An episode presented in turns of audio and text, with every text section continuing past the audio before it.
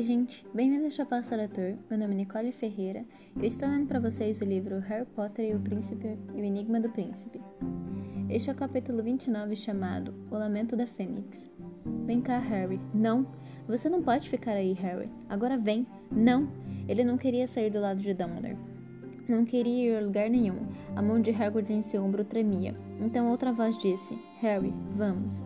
Uma mão menor e mais quente envolverá a dele e o puxava e o puxava para cima. Ele cedeu à pressão, sem realmente pensar.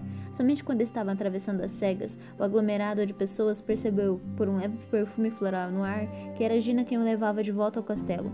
Vozes incompreensíveis o bombardearam. Soluços, gritos e lamentos perfuraram a noite. Mas Harry e Gina seguiram andando, subiram os degraus de pedra para o saguão. Rostos, rostos flutuavam na periferia da visão de Harry. Pessoas o espiavam, sussurrando-se questionando, e os rubis da Grifinória cintilavam no chão como gotas de sangue quando se dirigiam à escadaria de mármore. Vamos à ala hospitalar. Não estou ferido, respondeu Harry. São ordens da McGonagall, argumentou Gina. Todos estão lá. Rony, Hermione, Lupin, todo mundo. O medo tornou-se agitar no peito de Harry. Esquecerá-se dos vultos inertes que deixará para trás. Gina, quem mais morreu? Não se preocupe, não foi nenhum dos nossos. Mas a marca negra, Malfoy disse que passou por cima de um corpo. Passou por cima de Gui, mas está tudo bem, ele está vivo. Havia, no entanto, alguma coisa na voz dela que Harry identificou como um mau agouro. Você tem certeza? Claro que tenho. Ele está meio. meio avariado, é só. Greyback o atacou. Madame Pomfrey disse que ele não, sa... não será mais o mesmo. A voz de Gina tremeu um pouquinho. Não sabemos realmente quais serão as sequelas. Quero dizer, Greyback é um lobisomem, mas na hora estava sob forma humana. Mas os outros. Vi outros corpos no chão. Neville está na ala hospitalar, mas Madame Pomfrey acha que vai se recuperar totalmente. E o professor que foi nocauteado, mas está bem, só um pouco abalado. Ele insistiu em sair para cuidar do pessoal da Corvinal, e a um comensal morto. Foi atingido por uma maldição da morte que o louro grandalhão estava lançando para todo lado. Harry, se não tivéssemos a sua Félix Felices, acho que teríamos sido mortos, mas tudo parecia se desviar de nós.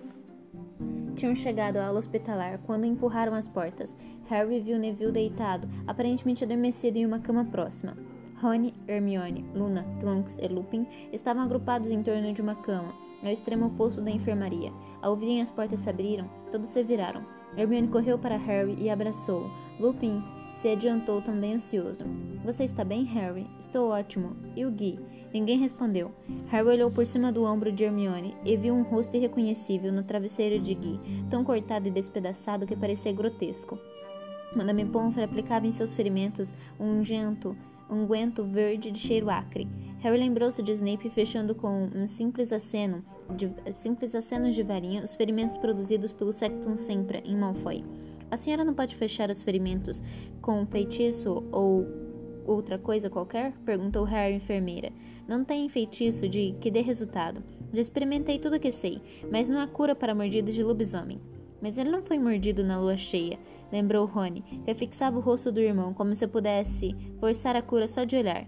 Greyback não estava transformado, então, com certeza, Gui vai virar um, um verdadeiro o garoto olhou inseguro para Lupin. Não, acho que. Não, acho que Gui vai virar um lobisomem de verdade, concordou Lupin. Mas isto não significa que não haja alguma contaminação. São ferimentos malditos. Provavelmente não cicatrizarão totalmente. E Gui talvez adquira alguma característica lupina daqui para frente. Dumbledore talvez saiba alguma coisa que dê jeito, falou Rony. Cadê ele? Gui lutou contra aqueles maníacos por ordem dele. Dumbledore tem obrigações para com ele. Não pode deixar meu irmão assim. Rony, Dumbledore está morto, disse Gina. Não? Lupin olhou desvairado de Gina para Harry, como se esperasse que o garoto a desmentisse. Mas ao ver que Harry não fez, Lupin desmontou em uma cadeira ao lado da cama de Guy, as mãos cobrindo o rosto. Harry nunca vira Lupin se descontrolar. Teve a sensação de estar invadindo algo privado, indecente. Ele virou a cabeça e deparou com Rony, com quem trocou um olhar silencioso, que confirmava o que Gina acabara de dizer. Como foi que ele morreu? sussurrou Trunks. Como foi que aconteceu? Snape matou, respondeu Harry. Eu estava lá e vi. Voltamos direto para a torre da astronomia porque vimos a marca lá. Da maneira estava mal, fraco, mas acho que percebeu que era uma armadilha quando ouviu passos rápidos subindo a escada. Ele me imobilizou, mas não pude fazer nada. Estava coberto pela capa da invisibilidade. Então Malfoy entrou e desarmou Dumbledore. Hermione levou as mãos à boca, e Rony gemeu. A boca de Luna tremeu. Chegaram mais comensais da morte depois de Snape, e Snape o matou, a Avada Kedavra. Harry não conseguiu prosseguir. Madame Pomfrey caiu no choro. Ninguém lhe deu atenção, mas no Sergina que sussurrou: Psiu, escute. Engolindo em seco, Madame Pomfrey apertou a boca com os dedos, com os dedos, olhos arregalados. Em algum lugar lá fora, na escuridão, uma fênix cantava de um jeito que Harry jamais ouvirá, um lamento comovido de terrível beleza. E ele se sentiu como antes se sentirá ao ouvir o canto da fênix, que a música vinha de dentro e não de fora dele. Era seu próprio pesar que se transformava magicamente em canto, ecoava pelos jardins e entrava pelas janelas do castelo. Quanto tempo ficaram ali escutando, ele não sabia, nem porque o som do próprio luto parecia aliviar um pouco sua dor, mas pareceu ter decorrendo, decorrido um longo tempo, até a porta do hospital se abrir e a professora McGonagall entrar. Como os demais, ela apresentava marcas de batalha recente, tinha arranhões no rosto e as vestes rasgadas. Molly e Arthur estão a caminho, anunciou ela, e o encanto da música se quebrou. Todos despertaram, como se saísse de um transe, tornaram a se virar para Guy, ou então esfregaram os olhos ou sacudiram a cabeça. Harry, o que aconteceu? Segundo Hagrid, você estava com o professor Dumbledore quando ele... Quando aconteceu? Ele disse que o professor Snape esteve envolvido em alguma... Snape matou Dumbledore, respondeu Harry. Ela o encarou por um momento, então seu corpo balançou de modo alarmante.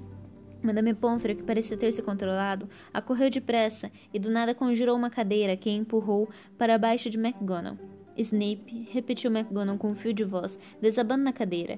Todos nós perguntávamos, mas ele confiava. Sempre. Snape, não consigo acreditar. Snape era um oculmente excepcionalmente talentoso, comentou Lupin, sua voz anormalmente áspera. Sempre soubemos disso. Mas Dumbledore jurou que ele estava do nosso lado, sussurrou Trunks. Sempre pensei que Dumbledore soubesse alguma coisa de Snape que ignorávamos. Ele sempre insinuou que tinha uma razão inabalável para confiar em Snape, murmurou a professora McGonagall, agora secando as lágrimas nos cantos dos olhos, com um lenço debruado em tecido escocês. Quero dizer, com o passado de Snape, é claro que as pessoas duvidavam, mas Dumbledore me confirmou de modo explícito que o arrependimento de Snape era absolutamente sincero. Não queria ouvir uma palavra contra ele. Eu adoraria saber o que Snape disse para convencê-lo, comentou Trunks. Eu sei, disse Harry, e todos se viraram encarando. Snape passou a Voldemort a informação que fez Voldemort caçar meus pais. Então Snape disse a Dumbledore que não tinha consciência do que estava fazendo, que lamentava realmente o que tinha feito. Lamentava que eles, eles tivessem morrido. E Dumbledore acreditou nisso? Perguntou Lupin incrédulo. Acreditou que Snape lamentava a morte de Tiago? Snape odiava Tiago e achava que minha mãe também não valia nada porque tinha nascido trouxa. Sangue ruim. Foi como a chamou. Ninguém perguntou como Harry sabia disso. Todos pareciam estar absortos no horror da revelação, tentando digerir a verdade monstruosa do que acontecerá. É tudo minha culpa, disse subitamente a professora McGonagall. Ela parecia desorientada, torcia o lenço molhado nas mãos. Minha culpa. Mandei filho chamar Snape esta noite. Mandei buscá-lo para vir nos ajudar. Se eu não tivesse alertado Snape para o que, para o que estava acontecendo, talvez ele nunca tivesse se reunido aos comensais da morte. Acho que ele não sabia que estavam na escola até filho lhe contar. Acho que Snape não sabia que eles vinham. Não é sua culpa, Minerva, disse Lupin com firmeza. Todos queríamos mais ajuda. Ficamos contentes quando soubemos que Snape estava a caminho. Então, quando chegou ao lugar, do, ao lugar do confronto, ele passou para o lado dos comensais da morte? Perguntou Harry, que queria saber cada detalhe da duplicidade e infâmia de Snape, reunindo febrilmente mais razões para odiá-lo, para lhe julgar vingança. Não sei exatamente como aconteceu, disse a professora McGonagall perturbada. É tudo tão confuso. Dumbledore tinha nos dito que ia se ausentar da escola por algumas horas e que devíamos patrulhar os corredores só por precaução. Remo, Gui e Ninfadora viriam a se reunir a nós. Então patrulhamos. Tudo parecia tranquilo. Todas as passagens secretas para fora da escola estavam vigiadas. Sabíamos que ninguém poderia entrar pelo ar. Havia poderosos encantamentos sobre cada sobre cada entrada do castelo. Continuo sem saber como é possível que os comensais da morte tenham entrado. Eu sei, interpôs Harry. Explicou brevemente a existência do par dos ar de armários, semidouros e a passagem mágica que formavam. Eles entraram pela sala precisa. Quase involuntariamente ele olhou para Rony e Hermione, que pareciam arrasados. Meti os pés pelas mãos, Harry, disse Rony sombriamente. Fizemos o que você pediu. Consultamos o mapa do Maroto e não vimos o Malfoy. E pensamos que devia estar na sala precisa. Então eu, Ginny e Neville fomos montar guarda, mas Malfoy conseguiu passar por nós. Ele saiu da sala mais ou menos uma hora depois que começamos a vigiar, acrescentou Gina. Estava sozinho, segurando aquele horrível braço seco. A mão da Glória, explicou Rony. Só o portador enxerga. Lembram? De alguma, de qualquer forma, continuou Gina, eles deviam estar, ele devia estar conferindo se a barra estava limpa para deixar os comensais saírem, porque no momento em que nos viu, ele lançou alguma coisa no ar e ficou tudo escuro como um breu pó escurecedor instantâneo do Peru, esclareceu Rony, com a armadura, do Fred e do Jorge. Vou ter uma conversinha com eles a respeito de, das pessoas que eles deixam comprar os produtos da loja. Tentamos tudo, lumos, incêndio, explicou Gina. Nada penetrou a escuridão. Só nos restou sair tateando pelo corredor, enquanto ouvíamos gente passar correndo por nós. É óbvio que o Malfoy estava enxergando por causa da tal mão da glória. Ele orientou os comensais, mas não, não nos atrevemos a lançar feitiços nem nada, com medo de, ser, de atingirmos a nós mesmos. E até chegarmos a um corredor iluminado, eles já tinham ido embora. Sorte de vocês, disse Lupin rouco. Rony, e Neville toparam conosco quase em seguida e nos contaram o que tinha acontecido. Encontramos os comensais da morte minutos depois, a, a caminho da torre da astronomia. É óbvio que Malfoy não esperava que houvesse mais gente vigiando. Pelo jeito, tinha esgotado o suprimento do pó es escurecedor. Lutamos. Eles se dispersaram e nós os perseguimos. Um deles, Gibbon, escapou e sumiu e subiu a, a escada da torre. Para lançar a marca negra? perguntou Harry. Deve ter feito isso sim. Eles devem ter combinado antes de deixarem a sala precisa, disse Lupin. Mas acho que, mas acho que Gibbon não gostou da ideia de esperar lá em cima por Dumbledore. Sozinho, porque, quando, porque voltou correndo para se juntar aos que estavam lutando e foi atingido por uma maldição da morte, que por pouco não me atingiu também. Então Rony estava vigiando a sala precisa com Gina Neville, perguntou Harry, virando-se para Hermione. Você estava na porta do escritório de Snape, sussurrou Hermione com os olhos cintilantes de lágrimas, com Luna. Ficamos lá um tempão, e nada. Não sabíamos o que estava acontecendo lá em cima. Rony tinha levado o mapa do maroto. Já era quase meia-noite quando o professor Flitwick desceu correndo pelas, para as masmorras. Gritava que havia comensais da morte no castelo. Acho que nem registrou que Luna e eu estávamos ali adentrou o escritório de Snape e nós o ouvimos dizer ao professor que precisava acompanhá-lo para ir ajudar. Então ouvimos um baque forte e Snape saiu disparado da sala e nos viu e. e. e, da, e aí instou Harry. Fui tão idiota, Harry, lamentou Hermione num sussurro agudo. Ele disse que o professor Flitwick tinha desmaiado e que devíamos cuidar dele, enquanto ele enquanto ele ia ajudar a combater os comensais da morte. A garota cobriu o rosto envergonhada e continuou a falar por trás dos dedos e abafou sua voz. Entramos no escritório para ver se podíamos ajudar o professor Flitwick. Encontramos inconsciente no chão. E, ah, é tão óbvio agora. Snape deve ter estupefeito. E Flitwick. Mas não, não percebemos, Harry. Não percebemos. Deixamos o Snape escapar. Não é, não é sua culpa, disse Lupin com firmeza. Hermione, se você não tivesse obedecido e saído do caminho, Snape provavelmente teria matado você e Luna. Então ele subiu, continuou Harry, que visualizava Snape correndo pela escadaria de mármore acima. Suas vestes negras esvoaçavam as costas, como sempre, puxando a varinha debaixo da capa enquanto subia. Encontrou o lugar onde todos, os, todos lutavam. Estávamos no apuro, estávamos perdendo, disse Trunks em voz baixa. Gibon estava fora de combate, mas os outros comensais pareciam dispostos a lutar até a morte. Neville tinha sido atingido, Guia atacado ferozmente pelo Greyback. Estava tudo escuro, voavam feitiços para todo lado. O garoto Malfoy desaparecerá. Devia ter de despercebido. E subiu para a torre. Então, outros comensais correram para acompanhá-lo, mas um deles bloqueou a escada depois de passar com um feitiço. Com algum feitiço, Neville avançou para a escada e foi tirado no ar. Nenhum de nós conseguiu passar, disse Rony, e aquele comensal grandalhão continuava a disparar feitiços para todo lado, que ricocheteavam nas paredes e por um triz não nos atingiam. Então, Snape estava ali, completou Trunks. Em seguida não estava. Vi quando vinha correndo em nossa direção, mas logo depois o feitiço daquele enorme comensal Logo depois, o feitiço daquele enorme comensal passou por mim, sem me atingir. Me abaixei e perdi, perdi a noção do que estava acontecendo, contou Gina. Vi Snape atravessar correndo a barreira mágica como se ela não existisse, disse Lupin. Tentei segui-lo, mas fui jogado para trás exatamente como Neville.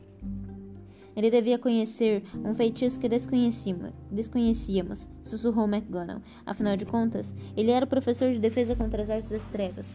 Presumi que estivesse correndo no encalço dos comensais da morte que tinham fugido para o alto da torre. Alto da torre. E estava, falou Harry com selvageria, mas para ajudar, não para deter os comensais. E aposto como era preciso ter uma marca negra para atravessar aquela barreira. Então, o que aconteceu quando ele voltou? Bem, o comensal grandalhão tinha acabado de disparar um feitiço que fez metade do teto ceder. E também desfez o feitiço que bloqueava a escada, relembrou Lupin. Todos avançamos, pelo menos os que ainda estavam de pé. Então Snape e o garoto saíram do meio da poeira. Obviamente nenhum, dos, nenhum de nós os atacou. Simplesmente os deixamos, pass deixamos passar, disse Trunks quase inaudivelmente. Pensamos que estavam sendo perseguidos pelos comensais, e no momento seguinte, os outros comensais de Greyback estavam voltando e recomeçando a lutar. Pensei ter ouvido Snape dizer alguma coisa, mas não entendi. Ele gritou: Acabou, disse Harry. Tinha feito o que pretendia. Todos se calaram. O lamento de Ferx ainda ecoava pela propriedade das escuras e, enquanto a música ressoava no ar, pensamentos involuntários, indesejáveis invadiram sorrateiros a mente de Harry. Será que já tinham retirado o corpo de Dumbledore do pé da torre? O que será que aconteceria ao corpo em seguida? Onde será que repousaria? Ele apertou as mãos nos bolsos com força, sentiu a pequenez fria da falsa Horcrux contra as juntas de sua mão direita. As portas da ala hospitalar se abriram de repente, sobressaltando a todos. O senhor e a senhora Weasley vinham entrando pela enfermaria. Fleur logo atrás, seu belo rosto aterrorizado. Molly, Arthur, disse a professora McGonagall, levantando-se depressa para cumprimentá-los. Lamento muito. Gui, sussurrou a senhora Weasley, passando direto pela professora ao avistar o rosto desfigurado do filho. Ah, Gui. Lupin e Trunks tinham se levantado ligeiros e se afastaram para o casal poder se aproximar da cama. A senhora Weasley curvou-se para o filho e levou os lábios à testa dele. Você disse que Greyback o atacou? Perguntou o Sr. Weasley, aflito à professora McGonagall. Mas não estava transformado. Então, o que significa isso? O que acontecerá ao Gui? Ainda não sabemos, respondeu a professora, olhando desamparada para Lupin. É provável que haja certa contaminação, Arthur, explicou Lupin. É um caso raro, provavelmente único. Não sabemos qual será o comportamento dele quando acordar. A senhora Weasley tirou o ungento de cheiro acre das mãos de Madame Pomfrey começou a aplicá-lo nos ferimentos de Guy. E Dumbledore, disse o Sr. Weasley. Minerva, é verdade que ele realmente... Quando a professora McGonagall confirmou, Harry sentiu o movimento de Gina ao seu lado e, virou, e se virou. Os olhos da garota, ligeiramente apertados, estavam fixos em Fleur, que olhava Guy com uma expressão atemorizada no rosto. Dumbledore se foi, sussurrou o Sr. Weasley, mas sua mulher só tinha olhos para o filho mais velho. Ela começou a soluçar, as lágrimas caindo no rosto mutilado de Guy. É claro que a aparência não conta, não é? Realmente importa. Realmente import... não é realmente importante. Mas ele era um garotinho tão bonito e ia se casar. O que é que a senhora quer dizer com isso? perguntou Fleur de repentinamente, em alto e bom som. Quer di... que quer dizer com ele ia se casar? A senhora Weasley ergueu o rosto manchado de lágrimas, parecendo espantada. Bom, só que a senhora acha que Gui vai desistir de casar comigo? Quis saber Flor. A senhora acha que por uma coisa, uma coisa dessas, que por causa dessa mordida ele não vai me amar? Não, não foi o que eu, porque ele vai, afirmou Fleur, impertigando-se, jogando seus longos cabelos prateados para trás. Será preciso mais que um lobisomem para fazer Gui deixar de me amar. Bem, claro, tenho certeza, respondeu a senhora Weasley. Mas pensei que, talvez, visto que, que ele. A senhora pensou que eu não ia querer casar com ele, é? Ou.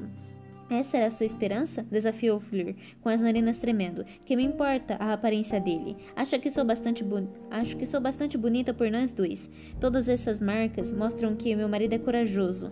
E eu é que vou fazer isso, acrescentou com ferocidade, empurrando a Sra. Weasley para o lado e arrebatando o ungento das mãos dela. A Sra. Weasley recuou para junto do marido e ficou observando Fleur tratar dos ferimentos de Guy, com uma expressão muito curiosa no rosto. Ninguém disse nada. Harry nem sequer ousou se mexer. Como os demais, ficou aguardando a explosão. Nossa tia-avó Muriel, disse a Sra. Weasley, após um longo silêncio. Tenho uma linda tiara feita pelos duendes. Estou segura que posso convencê-la a lhe emprestar para o casamento. Ela gosta muito do Gui, entende? E a tiara ficaria muito bonita em seus cabelos. Muito obrigado, respondeu Fleur formalmente. Tenho certeza de que ficará bonita. E então, Harry não viu direito como aconteceu. As duas mulheres estavam chorando e se abraçando. Completamente desnorteado, pensando que o mundo enlouquecerá, o garoto se virou. Rony manifestava tanto aturdimento quanto o que Harry sentia. E Ginny e Hermione trocavam olhares chocados. Está vendo? exclamou uma voz cansada. Trunks olhava aborrecida para Lumpy. Ela ainda quer casar com Gui, mesmo que ele tenha sido mordido. Ela não se incomoda. É diferente, respondeu Lupin, quase sem mover os lábios, parecendo subitamente tenso. Gui não será um lobisomem típico. Os casos são completamente diferentes. Mas eu não me importo nem um pouco, retrucou Trunks, agarrando Lupin pela frente das vestes e sacudindo. Já lhe disse isso um milhão de vezes. E o significado da alteração no patrono de Trunks e seus cabelos sem cor e a razão por que viera correndo procurar Dumbledore quando ouvirá falar que alguém for atacado por Greyback, tudo se tornou repentinamente claro para Harry. Afinal, não tinha sido por Sirius que Trunks se apaixonará. E eu já disse a você um milhão de vezes, respondeu Lupin, evitando os olhos dela, encarando o chão, que sou velho demais para você. Pobre demais, perigoso demais. Eu tenho lhe dito o tempo todo que a sua, que a sua atitude é ridícula, Remo, interpôs a senhora Weasley por cima do ombro de Fleur, a quem dava palmadinhas carinhosas. Não estou sendo ridículo, respondeu Lupin com firmeza. Trunks merece alguém jovem e saudável, mas ela quer você, interpôs o senhor, o senhor Weasley com um sorrisinho. Afinal de contas, Remo, os homens jovens e saudáveis não permanecem sempre assim. Ele fez um gesto triste para o filho deitado entre eles. Este não, não é o momento para discutir o assunto, replicou Lupin, evitando os olhares de todos e olhando aflito para os lados. Dumbledore está morto. Dumbledore teria se sentido o mais feliz dos homens em pensar que havia um pouco mais de amor no mundo, disse secamente a professora McGonagall, no momento em que as portas da enfermaria tornaram a se abrir e Hagrid entrou.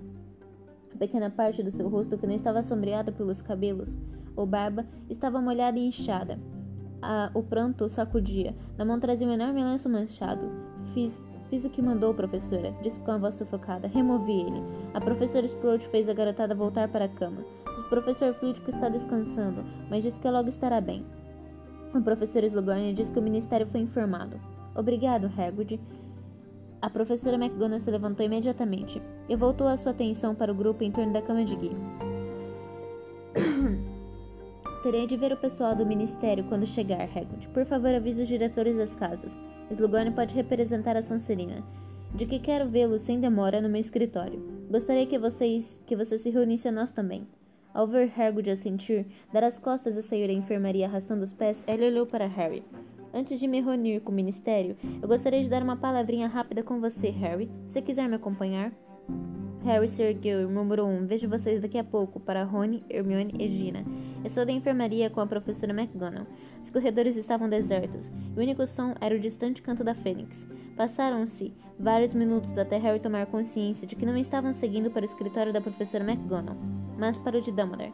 E mais alguns segundos até ele se lembrar que, claro, ela era sub subdiretora e pelo visto agora a diretora. Portanto, a sala atrás da, da gárgula agora lhe pertencia. Em silêncio, eles subiram a escada móvel, em espiral, e entraram no escritório redondo. Ele não sabia o que esperará. Que a sala tivesse cortinas pretas, talvez. Ou mesmo que o corpo de Dumbledore estivesse ali, de fato. A sala estava quase exatamente igual ao que era, quando ele e Dumbledore a deixaram apenas horas antes. Os instrumentos de prata zumbiam e soltavam fumaça sobre as mesas de pernas finas. A espada de Gryffindor em sua caixa de vidro refugia ao luar. O chapéu seletor estava na prateleira, atrás da escrivaninha, mas o poleiro de Farcus estava vazio. O Fênix continuava a cantar o seu lamento nos jardins. E o novo retrato se reunirá às fileiras de diretores e diretores de Hogwarts já falecidos. Dumbledore dormia em uma moldura dourada sobre a escrivaninha, seus óculos de meia-lua encarraptados no nariz torto, parecendo em paz e despreocupado. Depois de olhar uma vez para o retrato, a professora McGonagall fez um gesto estranho, como se estivesse se revestindo de coragem, e em seguida continuou a escrivaninha para olhar de frente para Harry, seu rosto tenso e enrugado. Harry, disse ela, eu gostaria de saber o que você e o professor Dumbledore estiveram fazendo hoje à noite, quando se ausentaram da escola. Não posso responder, professora. Eu já estava já esperava a pergunta e tinha a resposta pronta. Fora ali, naquela mesma sala, que Dumbledore lhe recomendará que não confiasse o teor de suas aulas a ninguém, exceto a Rony e Hermione. Harry talvez seja importante, e é muito, mas ele não queria que eu contasse a ninguém. A professora lançou-lhe um olhar penetrante. Potter. Harry registrou o uso do seu sobrenome. À luz da morte do professor Dumbledore, acho que você deve entender que a situação mudou um pouco. Acho que não, respondeu Harry encolhendo os ombros. O professor Dumbledore nunca me disse que parasse de seguir suas ordens se ele morresse. Mas, mas tem uma coisa que a senhora precisa saber antes que o ministério chegue aqui. Madame Rosmerta está dominada pela maldição impérios e esteve ajudando Malfoy e os comensais da morte. Foi assim que o colar e o hidromel foi o hidromel envenenado. Rosmerta? exclamou a professora McGonagall incrédula, mas antes que pudesse prosseguir, ouviram uma batida na porta e os professores Sprout, Flitwick e Slughorn entraram na sala seguidos por Hagrid, que ainda chorava copiosamente, seu corpo anzio sacudindo de pesar. Snape! Exclamou Slughorn, que parecia abaladíssimo, pálido e suado. Snape? Fui professor dele. Pensei que o conhecia. Antes, porém, que algum deles pudesse reagir à voz energética, falou do alto da parede. Um bruxo de rosto macilento e franja preta e curta acabará de regressar ao seu quadro vazio. Minerva, o ministro estará aqui dentro de alguns segundos. Ele acabou de desaparatar do ministério. Obrigada, Everardo. E a professora McGonagall se virou imediatamente para os professores. Quero falar sobre o que acontecerá com Hogwarts antes que ele chegue, disse depressa. Pessoalmente não estou convencida de que a escola deva reabrir no próximo ano. A morte do diretor pelas mãos de um dos nossos colegas é uma mácula terrível na história de Hogwarts. É abominável. Tenho certeza de que Dumbledore teria querido manter a escola aberta, disse a professora Sprout. Acho que se um único aluno quiser frequentá-la, a escola deverá estar aberta para este aluno. Mas será que teremos um único aluno depois disso? perguntou Slughorn, agora secando a testa suada com um lenço de seda. Os pais vão querer manter os filhos em casa, e não posso culpá-los. Pessoalmente acho que não corremos maior perigo em Hogwarts do que em qualquer outro lugar, mas não se pode esperar que as mães pensem o mesmo. Vão querer manter as suas famílias reunidas, o que é muito natural. Concordo, disse a professora McGonagall. De qualquer forma, não é verdade que Dumbledore nunca tenha considerado uma situação em que Hogwarts pudesse fechar. Quando a Câmara Secreta reabriu, ele cogitou fechar a escola, e devo dizer que o homicídio do professor Dumbledore, para mim, é mais chocante do que a ideia do monstro de Sonserina vivendo solta nas entranhas do castelo. Devemos ouvir o conselho diretor. O conselho diretor propôs o professor Flitwick com a sua voz fininha. Tinha, grande tinha um grande hematoma na testa, mas sobre outros aspectos parecia não ter sido afetado pela queda no escritório de Snape. Precisamos seguir os procedimentos de praxe. Não se deve tomar uma decisão precipitada. Hagrid, você ainda não disse nada, observou a professora McGonagall. Qual é a sua opinião? Hogwarts deve permanecer aberta? Hagrid, que parou durante a conversa, estivera chorando silenciosamente no grande lenço manchado. Agora ergueu os olhos inchados e vermelhos e respondeu rouco: Não sei, professora. Os diretores das casas e a diretora da escola é quem deve decidir. O professor Dumbledore sempre prezou as suas opiniões, tornou a professora McGonagall gentilmente. E eu também. Bem, eu vou continuar daqui. Grandes lágrimas ainda vazavam pelos cantos de seus olhos e escorriam pela barba emaranhada. É a minha casa. Tem sido minha casa desde os 13 anos. E se tiver garotos querendo aprender comigo, eu vou ensinar. Mas não sei. Hogwarts sem Dumbledore. Ele engoliu em seco e desapareceu mais uma vez por trás do lenço. E todos silenciaram. Muito bem, disse a professora McGonagall, espiando os jardins pela janela para ver se o ministro já vinha chegando. Então concordo com o filho que o certo será ouvir o conselho diretor, que tomará a decisão final. Agora, quanto a mandar os estudantes para casa, há razões em favor de antecipar em vez de adiar a partida. Poderíamos programar o expresso de Hogwarts para amanhã se for necessário. E os funerais de Dumbledore? E os funerais de Dumbledore? Perguntou Harry, finalmente falando. Bem, disse a professora McGonagall, perdendo um pouco de sua vivacidade ao, ao sentir a voz tremer. Eu. Eu sei que era desejo de Dumbledore ser enterrado aqui em Hogwarts. Então, é o que acontecerá, não? perguntou Harry impetuosamente. Se o ministério achar apropriado, nenhum outro diretor jamais foi, nem outro diretor jamais contribuiu tanto para essa escola, resmungou Hagrid.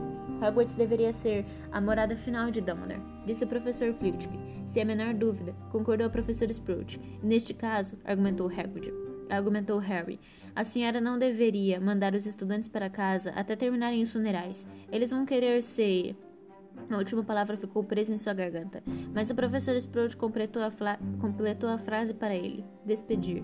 Bem observado, esganiçou-se o professor Flitwick. Realmente bem observado. Nossos estudantes deveriam prestar homenagens. Seria acertado. Podemos providenciar o transporte para casa depois. Apoiado, bradou a professora Sprout. Presumo sim, disse Slughorn, agitado, enquanto Hagrid concordava, deixando escapar um soluço estrangulado. Ele está chegando, anunciou a professora McGonagall de repente, olhando para os jardins. O ministro, e pelo visto trouxe uma, delega uma delegação. Posso ir, professora? perguntou Harry na mesma hora. O garoto não tinha o mínimo desejo de vir Scrimgur ou ser interrogado por ele esta noite. Pode, e vá depressa. Ele andou até a porta e abriu-a para Ela andou até a porta e abriu-a para Harry.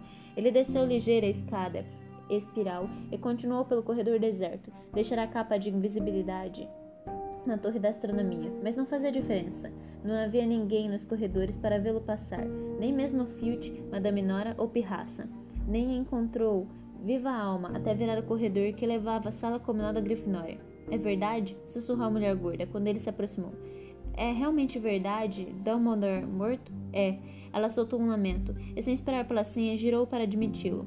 Tal como Harry suspeitará, a sala comunal estava lotada e silenciou quando ele passou pelo buraco do retrato. Ele notou Ginny cima sentado em um grupo próximo. Isso significava que o dormitório devia estar vazio, ou quase. Sem falar com ninguém, nem olhar diretamente para colega algum, Harry passou direto pela sala e pela porta que levava aos dormitórios dos garotos. Conforme desejará, Rony o aguardava sentado na cama, ainda vestido. Harry se acomodou na própria cama e, por um momento, eles apenas se encararam. Estão falando em fechar a escola, disse Harry. Lupin falou que fariam isso, comentou Rony. Houve uma pausa. Então, perguntou Rony muito baixinho, como se achasse que a mobília poderia estar ouvindo. Vocês encontraram uma? Conseguiram pegá-la? Uma Horcrux? Harry sacudiu negativamente a cabeça. Tudo o que se passará naquele lago escuro parecia agora um pesadelo muito antigo. Teria mesmo acontecido e apenas algumas horas? Não conseguiram pegá-la? Rony pareceu desconcertado. Não estava lá? Não, respondeu Harry. Alguém já tinha levado e deixado uma imitação no lugar. Já tinha levado? Em silêncio, Harry tirou o medalhão fora do bolso, abriu e entregou a Rony. A história completa poderia esperar. Não tinha importância essa noite. Nada tinha importância exceto o fim. O fim de sua aventura sem sentido. O fim da vida de Dumbledore. R.A.B. sussurrou Rony. Mas quem é? Não sei, respondeu Harry, deitando-se na cama inteiramente vestido e olhando para o teto estupida estupidamente. Não sentia a menor curiosidade pelo tal R.A.B. Duvidava que voltasse a sentir curiosidade na vida. Deitado ali, ele percebeu subitamente que os jardins estavam silenciosos. Parks parará de cantar. E ele soube, sem saber como sabia, que a Fênix, que a Fênix partirá deixará Hogwarts para sempre, da mesma forma que Dumbledore deixará a escola, deixará o mundo, deixará Harry. E este foi o capítulo 29. A gente se vê no último capítulo chamado O Túmulo Branco. Até breve.